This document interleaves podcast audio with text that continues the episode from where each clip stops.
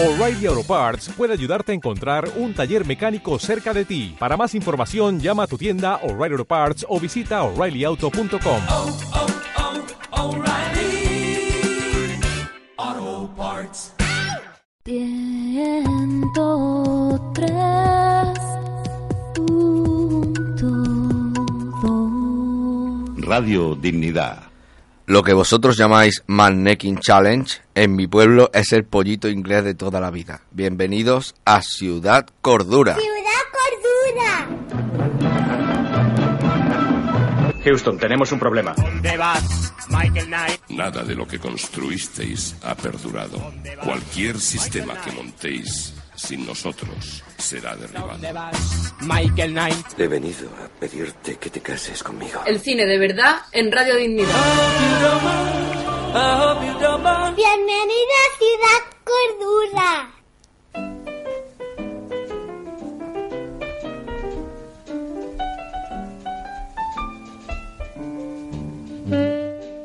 Buenos días, buenas tardes y buenas noches, queridas y queridos habitantes y habitantas de Ciudad Cordura. La semana pasada cumplíamos 100 programas, muchas gracias por estar ahí. Todo parecía ir bien, pero no estamos convencidos de algunos detalles, así que de nuevo preferimos hacer otro episodio piloto, otro episodio de prueba, provisional, así como somos nosotros, inseguro, precoce, con condón, desnatado, light, sin azúcar y bajo en calorías, bueno, eso no sé. Otro episodio piloto de Ciudad Cordura, el programa más moña y más ridículo de la radiodifusión en español. Bienvenidos al programa con bigote, el programa que no está de moda, el programa con chichones, el programa de cine que habla de todo, menos de cine.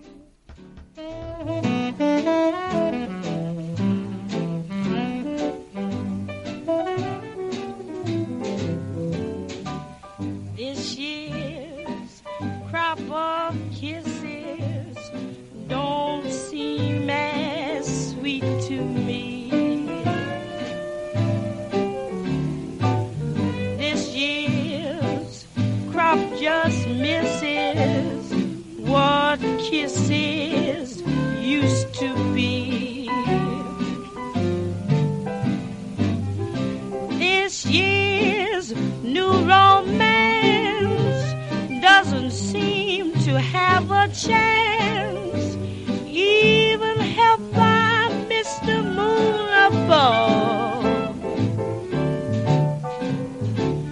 This year's crop of kisses is not for me, for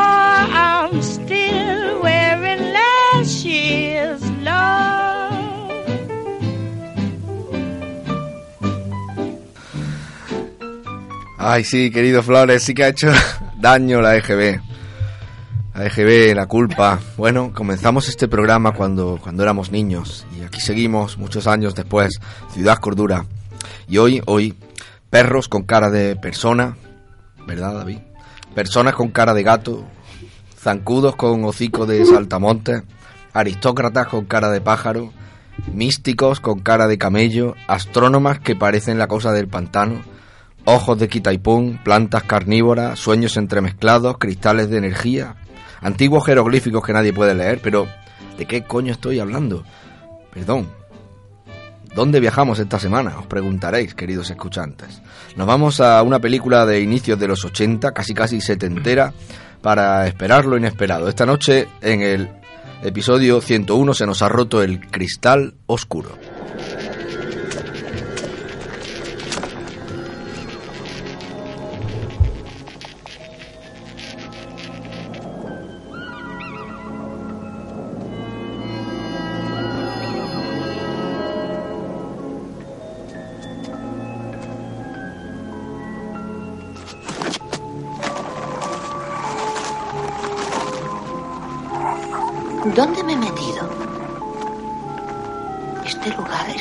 Extraño.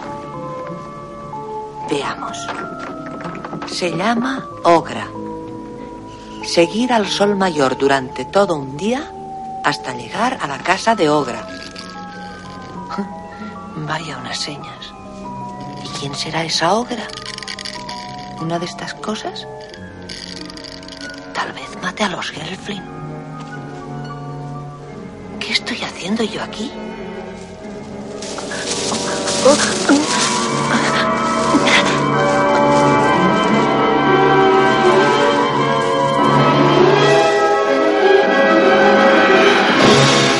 ¿Estadio? ¿Estadio? Oh, un simple Gelfling. Lich.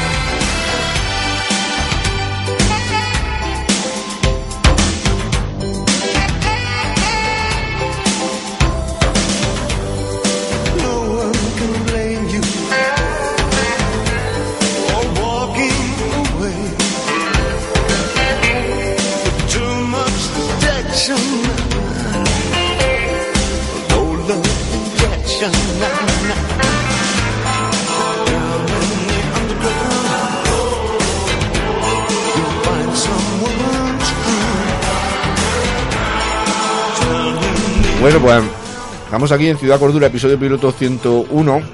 ¿Verdad? Que tenga la boca llena de salchichón. Eh, ahorraros cualquier tipo de comentario. Ha sonado, ha sonado bastante mal, sí. Ha sonado muy Eh, mal. Miguel, mientras tú te lo pases bien, nosotros aquí. Joder, qué, y que capaci- te repeten. qué que te capacidad para hablar con la boca llena de salchicha. ya sabéis que en este programa no hay miseria. Y eh, como demostración de eso, pues he traído una canción de, de uno de, mis, de nuestros favoritos ya habituales en el programa, el señor David Bowie. David, ¿qué te parece esta canción? Hombre, donde se ponga un baby que se quite todo lo demás. Dante, buenas noches, tú también. Hola, muy buenas noches.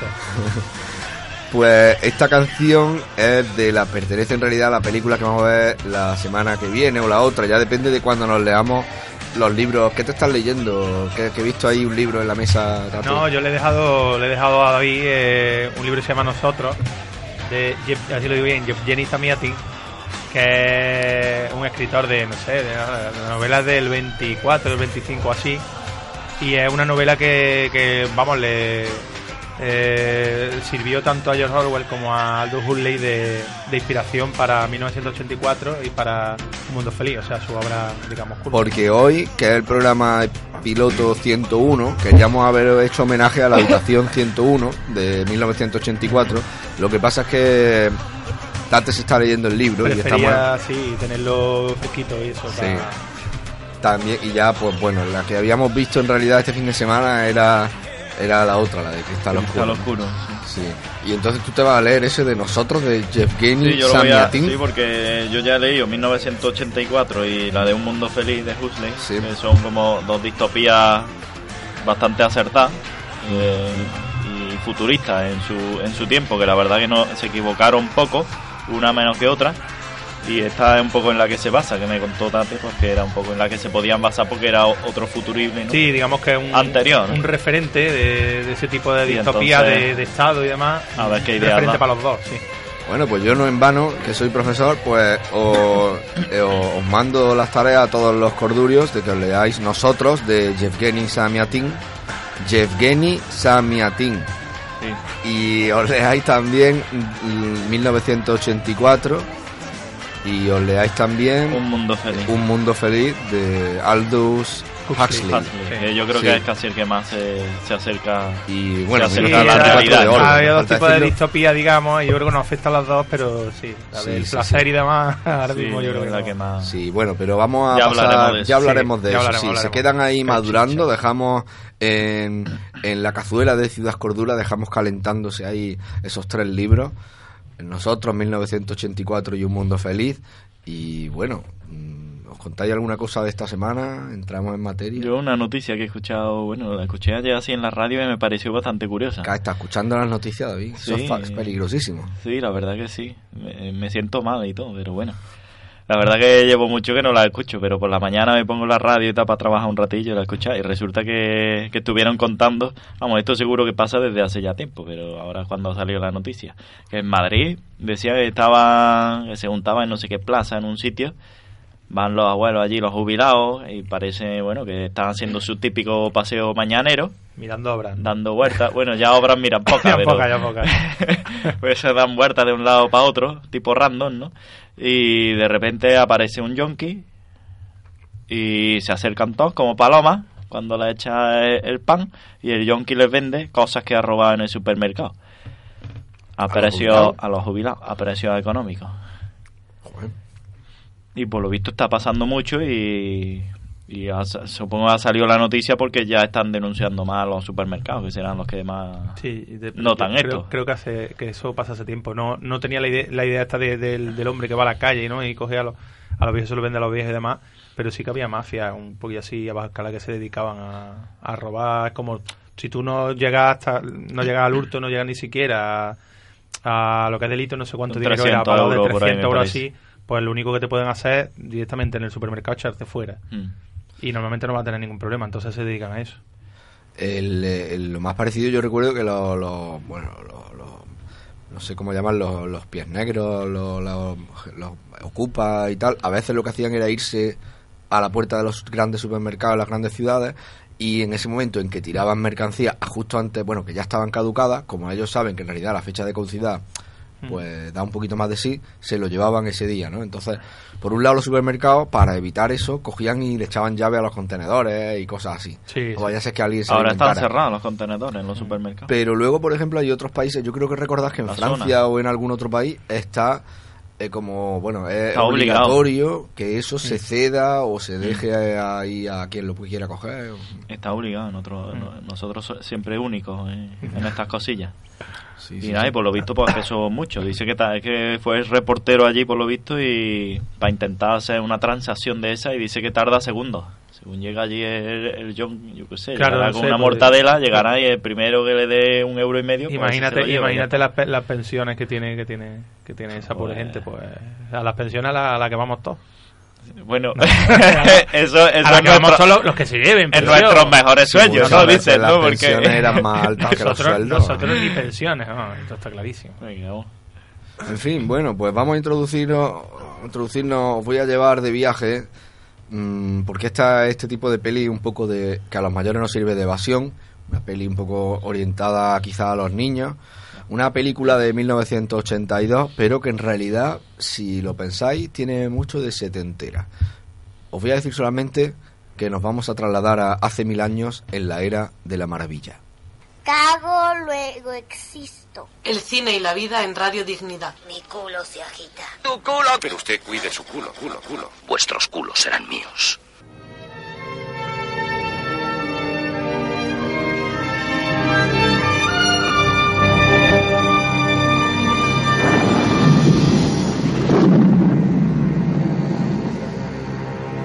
En otro mundo, en otro tiempo, en la era de la maravilla, hace mil años, esta tierra era verde y era buena. Hasta que se quebró el cristal y un trozo se perdió. Un fragmento del cristal. Así empezó la porfía. Y aparecieron dos nuevas razas. Los crueles esquexes y los apacibles místicos.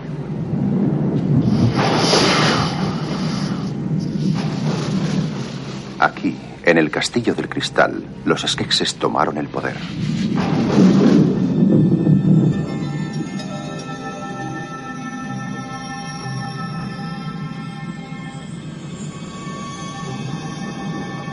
Ahora, los esquexes se reúnen en la Cámara Sagrada, donde el cristal pende sobre una columna de aire y de fuego.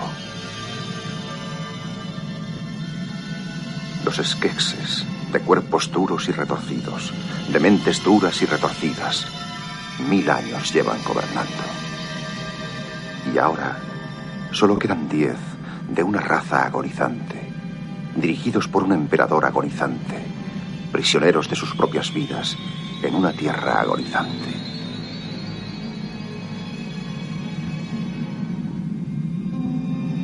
Hoy se reúnen de nuevo ante el cristal cuando el primer sol llega a su punto más alto. Así es la costumbre de los esquexes, llegar a extraer nueva vida del sol, como lo es también la de saquear las tierras. Hoy nuevamente se llenarán de energía, engañarán a la muerte a través del poder de su manantial, su tesoro, su destino, el cristal oscuro.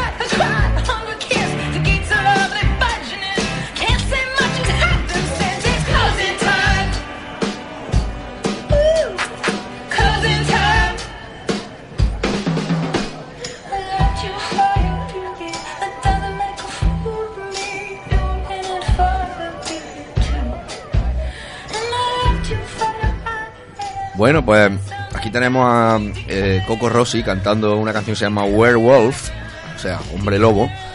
Canción bastante chula, no pertenece a la película.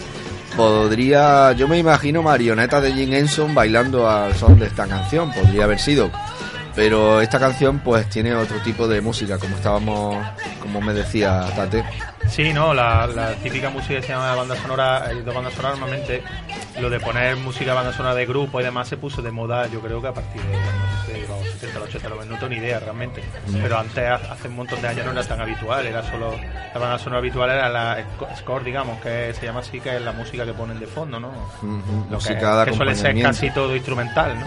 Pues nos podíamos fijar, es verdad, tienes razón que eso no. Estaría guay buscar un poco el, el dato, a ver, ¿habrá alguna película pionera en eso? Puede ser, sí. Sí, y David, bueno, fíjate en esa descripción que nos decía hace mil años, en un otro mundo, en la era de la maravilla, no sé qué. Dice, unos, unos bichos que de cuerpos retorcidos que se alimentan del sol, que llevan gobernando mil años. Eso a ti, ¿a quién te recuerda?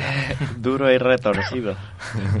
que se alimentan, extraen su energía del sol. ¿Del sol? Pues no sé, alguna planta. ¿O tú te refieres a cierto tipo de personas? No, yo creo que a ti te recordaron porque los, los sketches estos, que son los bichos que Sí. estaban gobernando mm, en un mundo agonizante de un emperador agonizante y no sé qué, eh, que tiene como una estructura de cuento, ¿no? Que repite así... Sí, Sí, es muy medieval, ¿no? Creo que se llama anáfora, me parece, cuando se repite la misma palabra. A mí me, a mí me gusta no el, sé. prin- el principio, cuando repite, el- repite dos o tres párrafos, tanto para narrar eh, la parte de los, de los, digamos, los seres estos malvados como para su contrapartida buena. A mí me gusta cómo lo usa. Vamos, Sí, a mí me parece un, los un recurso bien utilizado porque es muy de cuentos. Mm. Es muy de cuento y queda, queda muy... Vamos, que a mí esta película me parece infantil. Y me parece que le queda muy bien. El, la narración está siempre en cuento. Mm, Oye, si el otro día, hablando con, por situar un niño de 8 años, por ejemplo, ¿podría ver esta película? Sí, perfectamente. Sí, creo que ¿verdad? sí, yo creo que no tiene cosas más crueles que pueda tener, qué sé yo, el Rey León, ¿no? No, para nada. A mí No. me da cosa cuando los Tiene- saltamontes gigantes Tiene un esos se par, caen sí, por tiene el- un par de momentos así, pero pero es que no sé, lo cosica. tampoco, yo lo pensé viendo la película, digo, tampoco hay que omitir, ¿no? O sea, no se recrea en ellos, pero, Claro. pero pasa, de hecho cuando se va el perrito también por el abuelito, También. parece que el perrito, y sin embargo tú- al perrito le dan un tratamiento un poquito más, ¿sabes?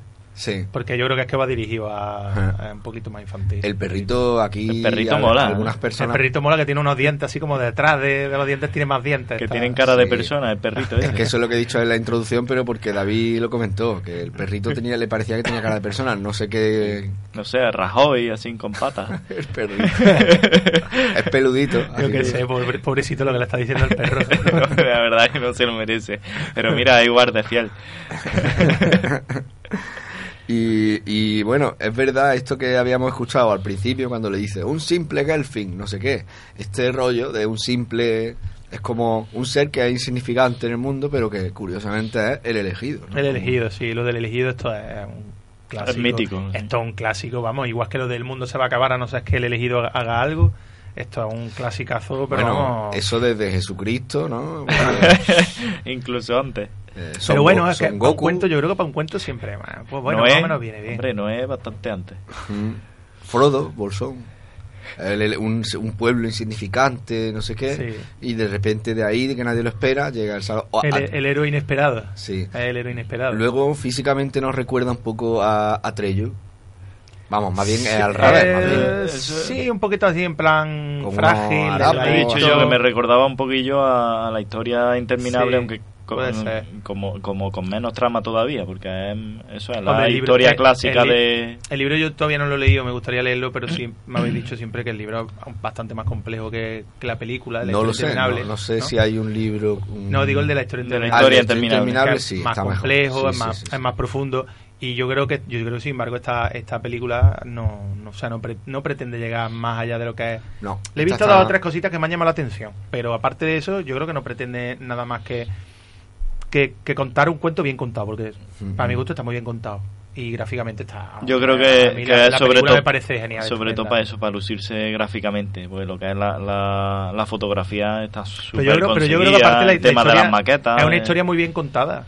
Va al ritmo, pasa lo que tiene que digamos más o menos que pasar y bueno, si está dedicado a un público infantil, que no tonto, que no es lo mismo, pues bueno, pues yo creo que cumple también la historia. Pasa que es sencilla, es sencilla, pero bueno, a mí me a mí no me ha disgustado, lo que pasa es que si al ser un patrón, digamos que ha visto repetido en otras sí. historias, pues bueno, se te hace a lo mejor un poquillo más pesado. Es la historia clásica, pero sí, Pero disfruta, disfruta de lo que es los, los, los muñecos. Pero la imagen mola mucho. Sí, está la imagen mola Sí, mucho. bueno, para la época para que es, está guapísimo. Hablar de la imagen de la película, aparte de que ahora mencionaremos a, a los creadores de la película, pero hay que mencionar que los di- muchos de los diseños y de los dibujos de la película pues vienen de un ilustrador inglés que se llama Brian Fraud. Fraud como... ¿Como casi- rana? Casi como... No, como fraude, como Ah. F-R-O-U-D, Fraud. Y es un tío de que vive por en una zona que se llama en Inglaterra se llama Devon si no he entendido mal es, es Inglaterra y la zona sí es una zona pues al sur de Inglaterra Al sur, al sur. que se llama sí ¿por qué conoces Devon Porque digamos que lo de mi novela en el sur de Inglaterra Ah. y estuve mirando condados y cosas de esas tío. y me acuerdo un poquillo de, de algunos ¿Verdad? nombres. Devon Sí, es al sur, sí. sí pues Devon y, eh, y hay una zona ahí muy bonita que es que yo he estado viendo fotos y se llama Dartmoor Dartmoor así con doble O pues por lo visto Páramo Oscuro, donde se Páramo Oscuro puede Algo ser así parecido. donde se inspira el ilustrador, ¿no? El ilustrador que, que, pues, en sus, paseos por allí, pues en esos países hay unos paisajazos, hay castillos, la verdad que es precioso las fotos que podía encontrar de Dartmoor. Y y bueno, Brian Front, el ilustrador, tiene algún, varios libros por ahí que podéis encontrar no muy caros sobre con ilustraciones de él. Y además pues siguieron contando con él para las siguientes ahora mismo está por aquí David enseñando una de las imágenes para eh, que se que se que es inspiración para Eh, dentro para- del laberinto. Sí, Me parece- que, vamos, se me hace- no, no, personajes, eso, ¿no? Es, eso es una escena de dentro del A mí laberinto. hay dos, dos dibujantes que me gustan mucho que dibujan también muy similar a ese estilo, Mm. que son Dieter Licci, es uno que se llama, creo que es italiano, y otro que se llama Josep María Bea, ah sí este que- es catalán sí que se le parece tela. Tiene también novelas, a mí me gusta mucho. Tiene dos o tres novelas y no lo conozco, pero José María Bea es muy famoso porque publicó una, un manual del cómic en eh, con que pues, él le encanta dibujar gatos. será porque Sí, tiene sí, yo, yo tengo una, una un cómic muy antiguo que se llama La Ta- Taberna Galáctica, La- no sé qué. sí, sí, sí. Que me lo compré en un mercadillo de estos y yo flipé. Y el tío, el tío sí, había muchos como alienígenas que eran gatos, que tenían cara de gato. Y está, está muy curioso. Y tiene el dibujo que me lo está enseñando ahora mismo David en el, en el móvil del, del hombre este que, Del que que- trabajó en, en Cristal Oscuro. Brian y, Fraud. Joder, es que se parece un montón. El estilo a. que yo no tengo ni idea de dibujo, pero me da la impresión al de José María Bea y al de Dieter Lisi, que también es otro que pinta dibujos muy de cuento, precisamente, muy de. Como de hadas y de ese tipo de, de criaturas, ¿no? Pues sí, claro, esto exactamente, es una maravilla, ¿eh? Cómo están hechos, esto es un místico y supuestamente pues es el pequeño Jen, el pequeño Jen de Cristal Oscuro, con su maestro que muere en las primeras escenas de la película, uno de los místicos, y al mismo tiempo pues vemos paralelamente están los sketches en, el, en ese castillo tenebroso y decadente viendo agonizar al emperador de los sketches y eligiendo un nuevo emperador, una suerte de monarquía extraña y de repente pues dos se pelean por quién va a ser el siguiente trono. Esa parte me gusta, me gusta Eh, mucho eso del duelo de piedra, de la Está- roca. Sí, está bien. Yo creo que está muy bien planteada la diferenciación que hacen entre la muerte de uno y la muerte de otro. Mm. El cómo uno, si te das cuenta, cuando muere se pudre directamente Sí. delante de todo y están todos allí Y es espe- asqueroso. esperan- esperan- Y además asqueroso. todos esperando Esperando saltar. ahí eh, eh, como como como lo que son como buitres no y de repente a quedarse con el puesto Dicen, ya está el muerto. Y el tío de repente pega un salto de la cama y se cagan Sí, todos sí, ahí, sí. ¿no? y, sin embargo, y sin embargo el otro como como que desaparece con Nada más apacible, desaparece descansando. no es, ni siquiera no es ni siquiera algo físico y sin embargo date cuenta es que hay cosas curiosas. Los otros están como más cerca. Hombre no es una tecnología digamos así pero viven como más dentro de cueva y demás. Mm. de una forma digamos más civilizada a priori. Y los otros sin embargo viven más cerca de, de lo que es de la tierra. Y de, es un De la poco más naturaleza. espiritual de la naturaleza. Y está hombre, esa parte está yo creo que está bien en ese Sí, lo- sentido, los está bien sketches planteado. son como si fueran buitres que viven en como cortijeros o algo Sí. así. Y los, y los mí- y los místicos son como ecologistas o algo ¿Os así. habéis dado cuenta de que Lo de no serán los que llevan mil los, años. los místicos parecen indios con esas Sí, sí, sí. pelucas. con ¿Os habéis dado cuenta que uno de los sketches para comer americano. Sí, sí. porque salen comiendo y salen liando la traca comiendo, vamos, comiendo Ostras. como cerdos, que parece más Sí, cerdo sí. que buitre. ¿Os habéis dado cuenta Qué que uno, que uno en la, la garra, cada garra que tenía, tenía como una, puesto una especie de cubierto? Tenía como un Ostras, tenedor, no hay uno que tenía todas las garras llenas de ¿Ah, sí? como de cubierto. Hostia, que era el pues más no fino, me- uno que hablaba más fino, que estaba todo el rato, y no sé que no quería ensuciarse. Ah, sí, sí, sí. Este estaban, estaban bien Bueno, y luego está el personaje Buena del cha- el observación. chambelán, que, que Sí. es el, el llorica, ¿no? El que pierde, no puede ser emperador y entonces es defenestrado y... Ese es el, el típico malvado que, que, que te da pena hasta que te hasta que ya es el que te da más coraje de todo. Sí, sí. Porque está el típico el típico que se impone, el típico malo, malo, malísimo que se le ve siempre de primeras, que es el que yo estoy aquí Pero y por soy lo el menos líder. es el malo porque es fuerte. ¿no? Porque es fuerte, claro, que se debe Este un poco malo a, porque es enrevesado. Exactamente, y este simplemente es como. Sí, como, es como el no tengo mis fuertes, pero tengo que ganar algo por algún lado. O sea, tengo que rascar por ahí engañando. Y es verdad sea. que al principio tú dices, ¿qué le pasa? ¿Qué le pasa con el lloriqueo? ¿no? Y luego al final dices, que se calle ya, que Es un, rabia. es un coñazo de bicho. Sí. Sí, sí, es un coñazo. Y bueno, pues todas estas criaturas se deben al, al amo, al, de, la- de los titiriteros, que es Jim Henson, pues desde los años 20 o 30, bueno, no, no tanto, porque ahora que lo estoy pensando, Jim Henson nació más o menos al mismo tiempo que estalló la Guerra Civil Española, por esos años, pues nació el pequeño mm, Jim Henson, allí a orillas del río Mississippi, y pues mm, tuvo mucho éxito como titiritero y a lo largo de su vida pues conoció a Frank Oz, y eh, ellos dos son realmente los artífices de, todas estas marionetas impresionantes. Yo he visto fotografías del rodaje. Si buceáis un poco por internet, se ve, por ejemplo, como hasta 15 personas se, se- se- hay para manejar a uno de los sketches. O sea, pocas bromas, ¿eh? Con las marionetas estas, ¿eh? No es me- dos palos a de madera con No, una yo me he quedado claro, yo no me lo esperaba que fuera de, ese, de esos tamaños, vamos. sí, sí, que- son- son Es tamaños- es brutal, son sí, lo ves, tamaños lo ves. Me parece que es cuando está muriendo el sketch este que va a morir, el que el, el rey, el rey, el mandama y demás. No sé si es él o, o otra vista de así, de, de un primer plano, de una cara de alguno que está así como durmiendo y está respirando y se le mueven los mofletes. y se le mueve la cara casi por todos lados y dice, y claro, yo me quedo mirando y digo, joder, digo, eso Mm. tiene que tener ahí tela, ¿eh? De tela y detrás, ¿eh? Aquello era analógico 100%. Eso sí, como, como el triceratops. Es que después es curioso, porque por ejemplo, ¿acordáis del, del Parque Jurásico? Los efectos habían, los que empezaron a meter así por ordenador de tal y después estaban los animatronics.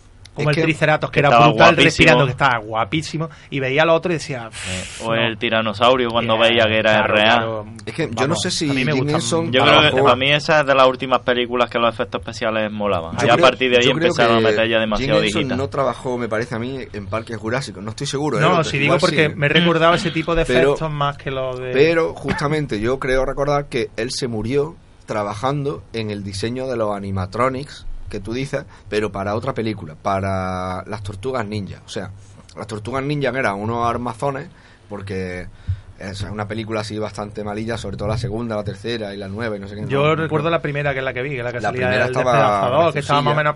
Que para Estaba verla, guay, estaba, estaba estaba guay. estaba entretenida. Sí, pues había unos enanos judokas que estaban metidos dentro del cuerpo de cada una de las tortugas, o sea, realmente llevaban una especie de armadura verde, pero eh, la cabeza no era la cabeza de la persona, sino que la cabeza ya era un armatoste mecánico, o sea, el tío que iba dentro era más bajito de eso. Sí, tenía que estar moviendo ahí... Entonces la cabeza iba toda manejada por una desde una mesa de mezcla, igual que la que maneja nuestro técnico favorito Rafa Molina, el que bebe finolaína.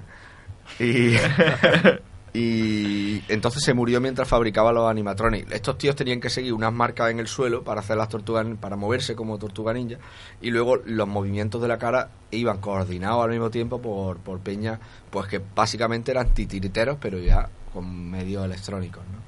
En este caso, por ejemplo, de, de los sketches, donde no hay efectos electrónicos, creo, por ejemplo, en el momento en que le chupan la energía vital a los otros seres, ¿has visto cómo la piel de repente se les tira? y Sí, luego se le- sí, cuando... Y se les reseca otra vez. Eso está de puta madre. Eso está muy conseguido. No muy sé cómo está hecho eso. O efectos como cuando el maestro místico a Jen le enseña del agua, le enseña el cristal y de repente del agua sale sale el cristal y luego sale la obra, ¿no? Del agua. No sé cómo lo Tiene, tiene efectos guapísimos. Está guapísimo. Y luego lo- y los decorados y todo, es que están guapísimos. Claro, es que los decorados son reales. Si Mm. veis las fotos también son impresionantes. Claro. Eh, La verdad que para la época que hay eso, pues no me extraña que esta gente luego hiciera tantas cosas, porque luego hicieron muchísimas más cosas, ¿no? Por lo visto, ¿no? Luego hicieron muchísimas más cosas. Pero bueno, vamos a escuchar un poquito más.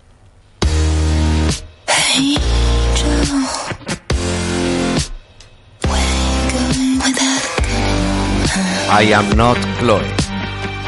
I am Ciudad Cordura.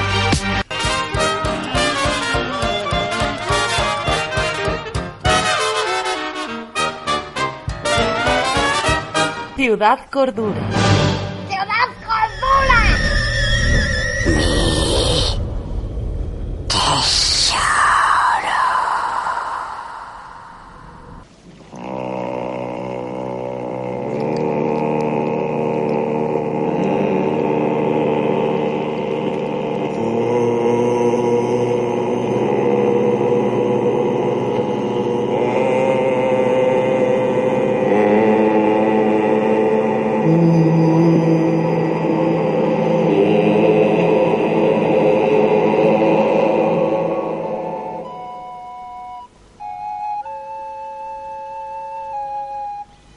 De los Místicos vive un Gelfling, Jen. Los Skekses mataron a su familia, acabaron con su clan. Solo sobrevivió Jen y le crió el más sabio de los místicos. Pero existe una profecía. Han pasado mil años y el mundo deberá someterse de nuevo a la prueba, de la cual saldrá fortalecido o caerá para siempre bajo el dominio del mal. Esta vez, Jen ha sido el elegido.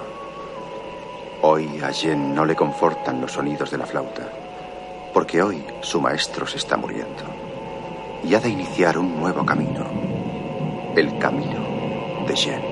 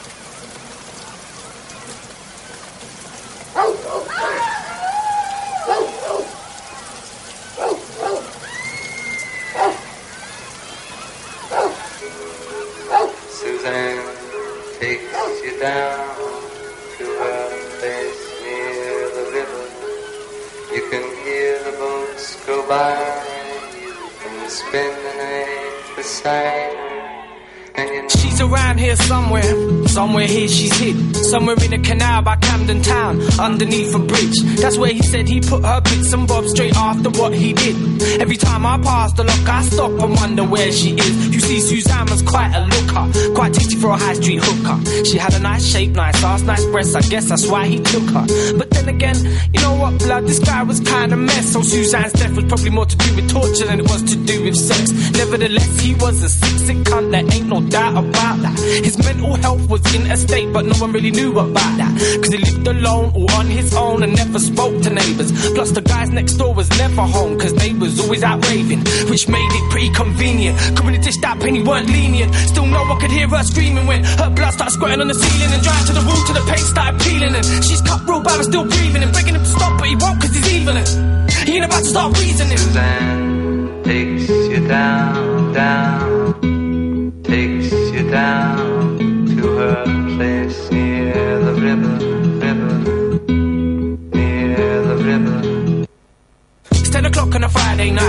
don't know it, but soon she'll die. She's working the streets like she does every night. Putting in punters left and right. She sees one guy, he says, hard, you wanna fuck? Only if the price is right. Suzanne says with a smile on her face. Screen goes blank, now the back at his place. Back at his place, Suzanne takes off her clothes while he makes her a drink in the kitchen. That's what she's thinking when she hears metal objects clinking. Need any help? She says loud and clear. Pues seguimos aquí, seguimos aquí en Ciudad Cordura y estamos observando eh, a los dos personajes protagonistas, podríamos decir, eh, Jen y la chica. eh, La chica era. Kira, Kira. Kira, Kira, sí. y pues eh, él muy moreno y ella muy rubia. Sí, más blanquita. Mm.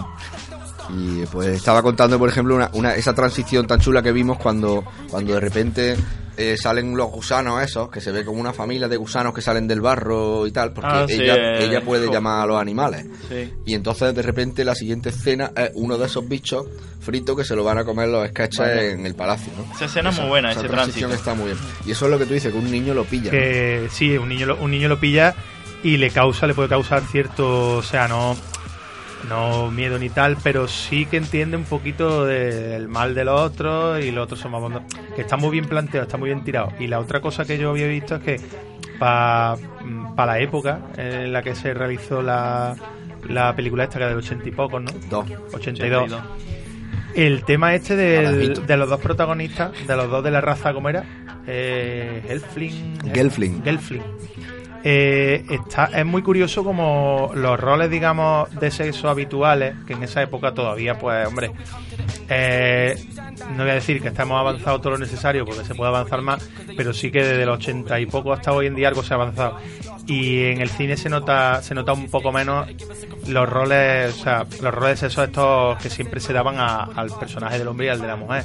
Sin embargo, en esta película, para la época en la que es, el personaje de él es el personaje que es un poco menos de acción, que, que tiene menos iniciativa, que Está un poco empanado. quizá un poco, sí, además aparte que está un poco empanado, sí. O drogado. Y sin embargo, sabe. el de, el de ella, el de ella un- es el personaje que tiene más iniciativa, parece que es el más, el más aventurero. El acción, en una escena saca una especie de onda, ¿no? Y abate un murciélago. Sin embargo, el otro físicamente no, no pone mucha resistencia. Están como, no cambiadas, no voy a decir cambiadas, pero para la época, mm, por cómo se hacían las cosas, digamos, de mal en ese sentido, y más estando enfocado a un público infantil, está muy, la verdad es que está muy bien planteado. Sí, y quizás esa podría ser una explicación, que a una edad de entre 8 y 15 años, las niñas son un poco más maduras que los niños. Es que eso pasa en Y esta fí- película. físicamente hasta los 10, 11 años ya es como que crecen un poco más, 11, 12, 13 así.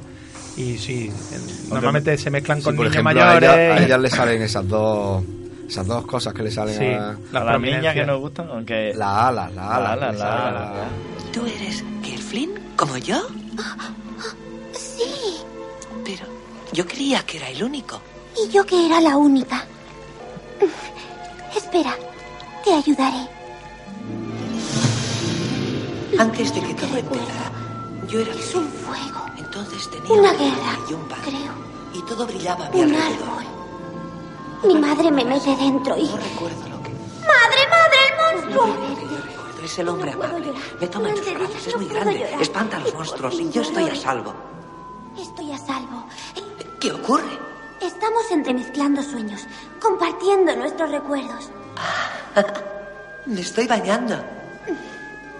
Y Cuando yo era pequeña, mi nueva mamá me daba de comer. Me llamaba Kira. Y maestro, me enseñaste todo el valle hasta lo lejos. Y yo pensé que era interminable. ¡Kira, cuidado! ¡Los Garci! Capturaron a los Podlin. Soy feliz. Y yo aún... Mi maestro es mi familia, A veces eso mi es profesor y mi amigo. Y casi olvido todo lo ocurrido. hablando con las flores y Porque con todo quiere aquello que y me enseña números y cosas llamadas palabras. Y a de donde quiera que vaya aprendo las dimensiones de la bondad. Lo aprendo todo de ellos, pero no hay nadie que sea como yo. Yo les quiero Y necesito encontrar otro ser como necesito encontrar. Quiero. se está yendo. Se está yendo. Que- pero el- lo que es el feminismo más o menos Oh, no, actúa me estoy empezó más o menos en los años 60, 70, ¿no? Los movimientos, bueno, pero lo puede que- ser que, Que que no culturalmente ¿A dónde ya en los 70 yo creo que ya, ya había Ya, pero- bastante pero, influencia, tú sabes, ¿no? en la tanto en la en música, una, por en una película todo eso depende de quién hiciera la película. Bueno, eso de, por de que tuviera de que tuviera a lo mejor esa sensibilidad o, o que pensara en eso o no. Y como normalmente hay un tópico, digamos, y la gente por inercia lo sigue, pues a mí para esa época a mí me parece que, que es curioso o es reseñable, no al menos. No, me eso parece sí, llamativo. pues, mm, si comparas con Disney, por ejemplo, Sí, ya tú, el cambio eh, cambió bastante. No tiene nada que ver, eh, nada claro, que ver, el cambio es notorio. Esta película es muy libre. Yo creo que probablemente, bueno, hoy en día una película de culto, probablemente en su momento fue una, una fricada. No existía esa palabra entonces, pero era una cosa rara. Unos marionetistas que, a ver si me entiendes, un titiritero no era. Es que no es que estuviera seguramente entre los mejores pagados de Hollywood ni en los no, 70, no ni en los creo. 80, ni en los 90. Y Jim Henson y Frank Oz era seguramente se reiría un poco de ellos, ¿no? Eh, sí, era más en unos plan de unos artesanos ahí que hacían O sea, algo que- que les gustaba a ellos, pero Aquí en España los metemos en la cárcel. Eso seguro. y, más, y más algo tan, tan revolucionario Mira, como tú- una mujer dirigiendo y, más, algo. y más en esa época, en el 80. Imagínate tú los titiriteros. Y ella 80. tenía alas, pero no existía Red Bull todavía. Claro. Hay otra cosa que no sé si habéis dado cuenta que a mí, otra cosa, pero bueno. a mí me ha molado bastante, que es cuando, cuando a ellos, a, to- a los- todas los- las criaturas estas benignas, digamos, de ese mundo, le absorben la esencia, para ser más joven y demás. Hay un par de, no sé si recuerdo un par de palabras, una frase o dos que no, no la cogí exactamente, que es cuando la ponen, cuando la ponen a ella, no, cuando ponen a uno de los, ¿cómo se llaman los chiquititos estos que... Los Netflix. No sé. Net- no sé. Netflix, ¿no? O, o los HBO. Una- Oye, no sé que cómo me ha inaugurado una serie nueva este viernes de, de sorpresa, que me acordé de ti. Ah, sí. En Netflix o algo de eso. Cordurios y corduria. Imaginaros unos bichitos muy chiquititos que podrían estar saliendo perfectamente en eh, con coco y. Vaya, vaya. Y demás.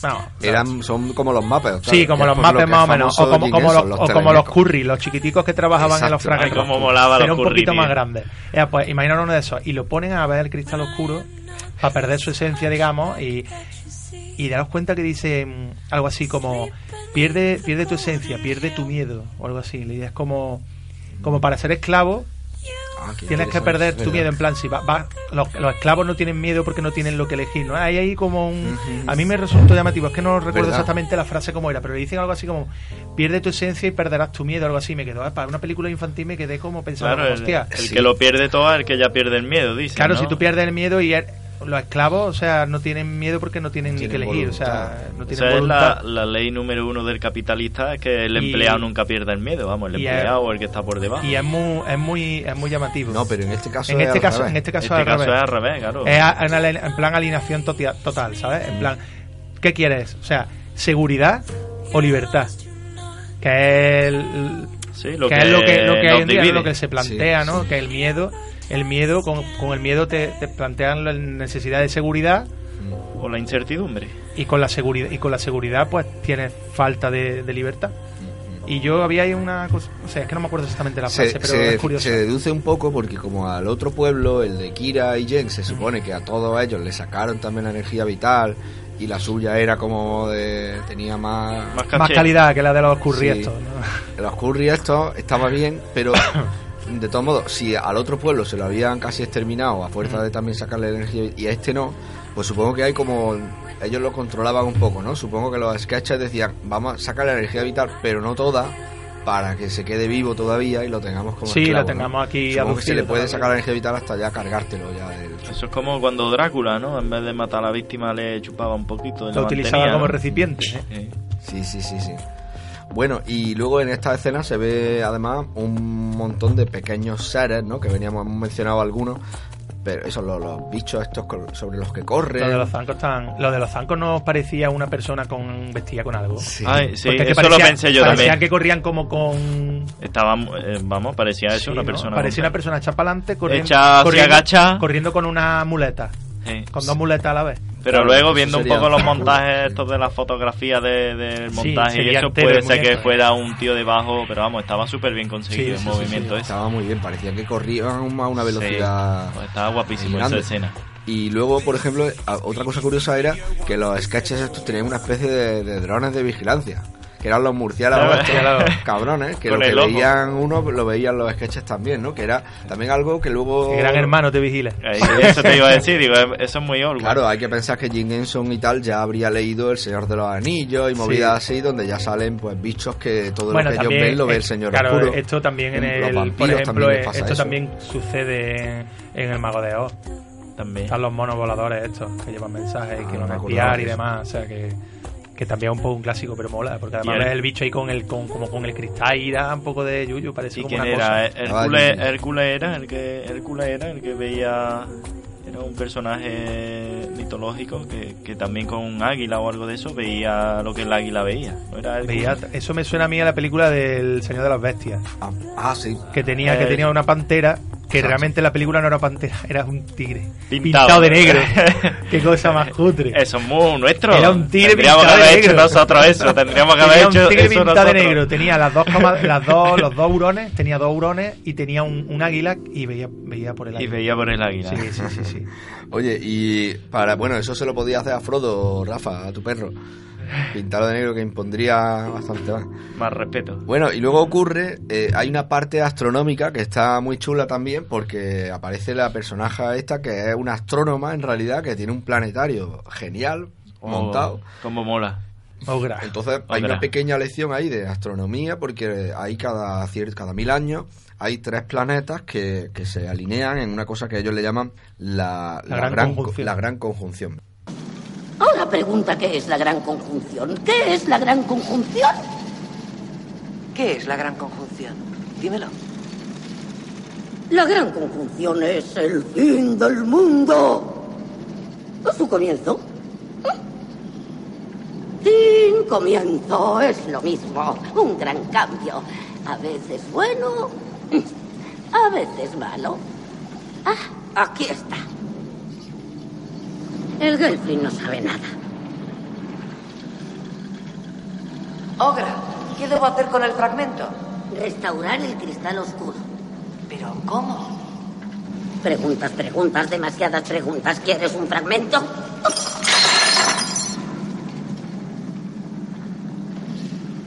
¿Cuál de ellos es? ¿No lo sabes? No lo sabes. Escucha, Gelfling. Tienes mucho que aprender. Y no te queda tiempo. Okay, everyone. Now I wanna um, I wanna introduce some uh, some special guests with me tonight. We got Dave Grohl on the drums. Would you give my hand, please? We got the legend Kurt Cobain. Us a feeling, right? Listen, yo.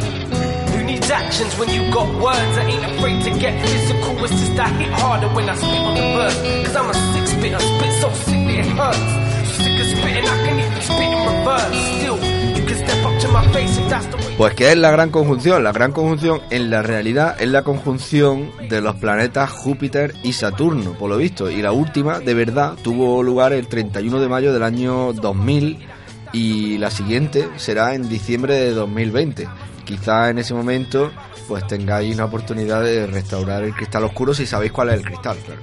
Claro, y el pedazo, a ver dónde lo encontramos y dónde lo metemos. Tendréis que ir a casa de obra. Bueno, para mí es de los mejores personajes de, de la película. Tiene un montón de personalidad y de... para mí es de los mejores. Eh, yo, yo creo que es, un persona- es el típico personaje no alineado. Porque no es. Sí, en vamos, principio eh. no es ni bueno ni malo, está ahí. Es una chaquetera como Dion Partner. Está, está ahí, no, no es Una mala, observadora. no es mala tampoco, pero Le está, echa la bronca a los eh, Sí, sketches, está un ¿eh? poco como, Sí. como aparte, es como la neutralidad, como lo que se supone que son estas criaturas al, al, al final, al fundirse, ¿no? Un poco como, como está ahí viendo, analizando las cosas, viendo un poco el tiempo pasar, pero sin dejar de hacer, y está muy bien. Pero está un poco eso lo de, vamos a cambiar ogro, le vamos a cambiar la E ogra, y, la vamos a y ya la llamamos ogra, pero vamos, está cachando lo de los homos. En inglés se llama igual. ¿Sí? A- Ogra, se escribe Augre, pero algo así, pero es Ogra. sí. Lo del ojo está guay, lo del Lo ojo del ojo está muy bien. Sí, sí. Y está muy bien. Hay un momento en que, está delante de la escacha que cuando le echa la bronca y se sienta en el suelo, que David se creía que se estaba cagando. Es que- es que la- la verdad es que el gesto era un poco raro, sí. Hombre, es que se empieza a agachar así despacio y digo, ahí va, ahí va a soltar un surullo. A mí, a mí se, me levantó la ceja viéndolo a los Sobera, ¿eh? Que Yo dije también. ¿Esto qué es? Tío, pero hubiera molado. Tenemos que hacer una versión en la que les aparezca un surullito debajo. Está genial. Y luego, pues, no sé, de Ogra, pues no sé, ¿le veis algún paralelo a algún otro personaje de los que aparecen en otras películas de este tipo? En El Señor de los Anillos, en, el, en la O en la- anterior, en la, en la Guerra de la Galaxia. O en, el, en la Guerra de la Galaxia. Un poco Yoda, ¿no? Ah, sí, un poco Yoda. Sí, no sé, sí, yo creo que sí, Una que es a la, maestra- a la que vas a preguntarle tus dudas y en Un verdad pelín. lo que hace es que te hagan más preguntas. Un pelín más irreverente que Yoda. Bueno, claro, es la versión cañera, ¿no? Pero sí, bueno, podría ser. Un personaje pequeño que vive mucho más tiempo del que Sí. los- todos los demás. Y aislada porque no le hace falta a nadie tampoco. Claro, a ella, no- y a ella no le ha preguntado a nadie si es la única de su especie o qué, porque realmente está Como sola Yoda, ahí, ¿no? Yoda, claro. Yoda cómo se reproduce. Porque yo en, la en, la- en las películas, las primeras de estas películas que sacaron de Star Wars, de la raza de Yoda tampoco salía ninguna, ¿no? No, solo ha salido, era ¿eh? el último. En las que hicieron, la- se supone que son las las primeras, no las antiguas, sino las primeras, del capítulo 1, 2 y 3, que tampoco sale. Esas que no las he visto yo. Pero ya. que tampoco sale nada. No que- sale nada de no. Que yo creo que no. La, obra que me contáis de físicamente. Pero fí- físicamente, digo, para que le llegue la teta al suelo. Pero a mí me hizo gracia se le veía hasta los pezones y todo, tío. Sí, no sé si te eh, fijaste que se le es un la poquillo, puntilla. era, era un poquillo meiga, ¿no? Es como una meiga de esta. Pero sí, a mí es el personaje que más, que más me ha molado de la película, sí, pero es un, es poquillo. Es que los principales son un pelín sosillo. Bueno, es que el- poquillo. Los el protagonista es soso. Y ella porque es un poco más iniciativa. Entonces, claro, llega este personaje un poquillo como aire fresco, ¿no? Es que es como, como la aguantada esta que le han dado al chaval este ahora hace poco, pues más o menos algo así en Buah. la película. Está, bu- o sea, está, está bien, está bien. Oye, es posible que la obra tenga más diálogo porque todos los demás hablan como si tuvieran muy pocas neuronas. Las que mejor hablan son las chicas, las dos chicas, Kira y Ogra. Son las que hacen frases completas y tal, ¿no? Porque los otros son ahí... Eh, el, emperador. el personaje que es muy sosillo habla muy ¿verdad? y mal, tiene poca sí. iniciativa. Tiene y muchas lo, dudas. Y lo otro, y lo otro es que realmente lo que tienen que decir, o sea, los, digamos, Sí. los malos, digamos, ahí el que manda, el que manda, y cuando dice algo lo dice de una forma muy sencilla, ¿no? Que te mueres, no Sí, esto, lo otro. y Mira, escucha, escucha este diálogo, que de los pocos diálogos de la película. ¡Quietos, quedaos! ¡No, quedaos! ¡Quedaos! ¡Soy amigo! ¡Quedaos! ¡Soy amigo! ¡Profecía! ¡Profecía causó tanto mal! ¿Esa profecía? ¡Sí! ¿Por eso los Skeksis mataron a los Gelfling? ¡Sí! ¡Sí! ¡Fue un error! Los Skeksis temen a Gelfling. Pero tú eres Skeksis. Pero soy amigo. Os he salvado de Gardin. ¿Por qué? No le hagas caso, es una trampa. No, por favor, escuchadme. Soy un paria. Pero si consigo la paz, dejaré de serlo. ¿Detendrás el ataque de los Garci? Sí, por favor, venid al castillo, por favor. Eh, Slow quiere a Gordy, ¿no? Sí, vamos, bueno, y, y el del Señor de los Anillos también, ¿no? El que, el que dice No, mi pero- tesoro, Pero ¿no? Gollum habla muchísimo mejor que este tipo. vamos, Bueno, aquí, ya, pero que es un poco esa filosofía. Sí, no, pero yo, yo creo, yo creo que, es que en, en ese punto yo creo que este, este tipo hablaba así un poco también porque estaba hablando con los, con los otros y quería como encandilar, como engatusarlo y le hablaba como si fuera un poco como si estuviera hablando con niños, yo qué sé, una- o con No lo sé, él también es el personaje del lloriqueo, entonces Sí. una característica de él, el lloriqueo. Y este, soy amigo, soy amigo. Este, vamos, lo pone en la puerta de un colegio y... no, sé, no se acerca ni uno, vamos. Totalmente, vamos, vaya. No sé, igual era un aviso por aquellos tiempos para los niños. Niños, no os acercáis a alguien que se os acerca diciendo esto. puede ser, puede ser, puede ser. Puede ser que, que a lo mejor la co- es que el- los doblajes a veces se las traen. Lo mismo en el doblaje. Es que las voces, sí, como tú muevas... Yo, por ejemplo, el personaje algo. principal, esa, eso. Es que Claro, el es doblaje tan bobo, a mí me mata un poco. Y sin embargo, el, el de Ogra, la voz, me suena un montón a haberlo escuchado un montón de veces. Esa, Esa voz. es la brujavería. Esa voz la he escuchado yo un montón de veces. En la bruja avería, ¿No? posible. El personaje se parece un montón. ¿eh? Es que puede Habrá ser. que buscarlo, Yo tío, sé que la voz, no yo sé que la, voz que la he escuchado muchísimo, Mm. muchísimas veces. Y la otra ha sido como, hostia. No es el doblaje del resplandor, pero bueno, se acerca. Es verdad. Bueno, chicos, pues. eh, Ah, por cierto, antes de terminar, otra cosa más que me. Esto del tema de la profecía, ¿no? Ya hemos hablado del elegido, pero luego está este tema de la profecía. La profecía causó tanto mal, no sé qué, dice, ¿no? Y la profecía, por ejemplo, hay la profecía más famosa de la que viene todas, la de Herodes, ¿no? Que, que igual que esto se habían cargado a todos los Gelfling, Herodes se había cargado a todos los niños menores de dos años, porque sabía que uno de ellos lo a iba a desbancar, ¿no? Fijaros la inspiración bíblica, ¿no? Como curiosidad, Jenkinson creo que era de la iglesia de la cienciología, por cierto. Por aquellos tiempos ya. Vaya, sí, sí. Murió hace ya bastantes años. ¿no? Murió en el año 90, ¿eh? Murió hace un montón. Pues entonces sí que lleva. Yo creía que eso llevaba menos tiempo. Sí, yo también sí, pensaba sí. que era más moderno. Sí, sí, sí, pues nada, por todos estos Gelfling y por todos esos niños que se cargó Herodes, pues el día 28 se celebra el Día de los Santos de los Inocentes. Santos Inocentes. Precisamente. así Y lo que... hacemos es putearnos. Sí, bueno, nos queda un, un par de minutos de programa aquí con esta música de Los Sopranos, pues me voy a ir despidiendo. ¿Os ha gustado Bueno, la película? Pues bueno, yo le daría un 6,5. En la escala flamenquín, tres flamenquines le daría. Eh, está guapa por la imagen, la historia, típica historia más o menos plana. Aunque tienes que darte cuenta que es del 82. Yo, Y no, eh, desde ahí sí, la historia no deja de ser eso, pero lo que es yo llegaría, yo llegaría al notable. genial. Yo llegaría al notable, pero porque se ve que está enfocada, quien está enfocada. Entonces creo que está muy bien hecha para eso. También hay que decir que La era la primera para- de manera película infantil, sin entonces- actores de la historia, ¿eh? La primera película el- que sin animación y sin medios electrónicos no usó ni una persona como actor, ¿no? El tema este de, las muchachas y eso también Está, yo creo que está me bien parece bastante bueno. Buenas noches, David, ha sido Bueno, un placer, como pues siempre. igualmente, buenas noches y que descanséis. Buenas noches, Tate. Buenas a noches. ti. Muchas gracias por venir otra vez. Nada, como siempre.